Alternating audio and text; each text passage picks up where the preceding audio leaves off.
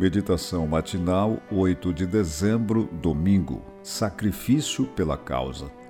Por isto, Deus meu, lembra-te de mim e não apagues as beneficências que eu fiz à casa de meu Deus e para o seu serviço. Neemias 13, 14.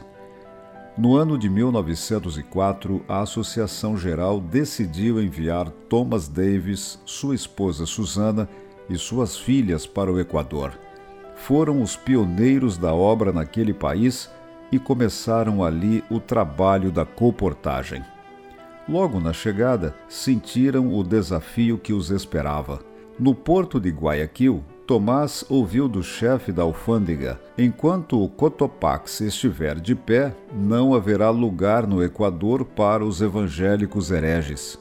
O Cotopax, a que ele se referia, é o vulcão localizado próximo à cidade de Quito e um dos mais altos do mundo. Não demorou para que a resistência e oposição aparecessem.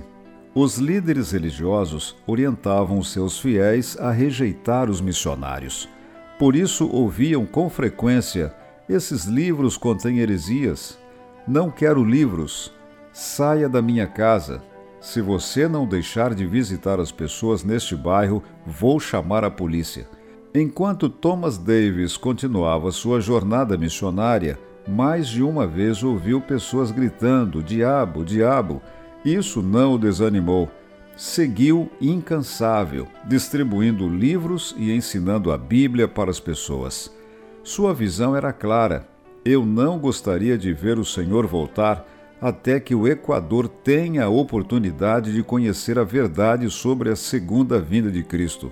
Enquanto isso, sua esposa Susana esperava o terceiro filho.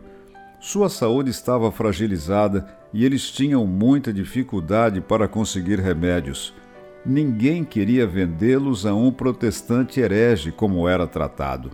O bebê nasceu e recebeu o nome de Ata, mas, cinco dias depois, três anos desde a sua chegada ao país, Susana faleceu.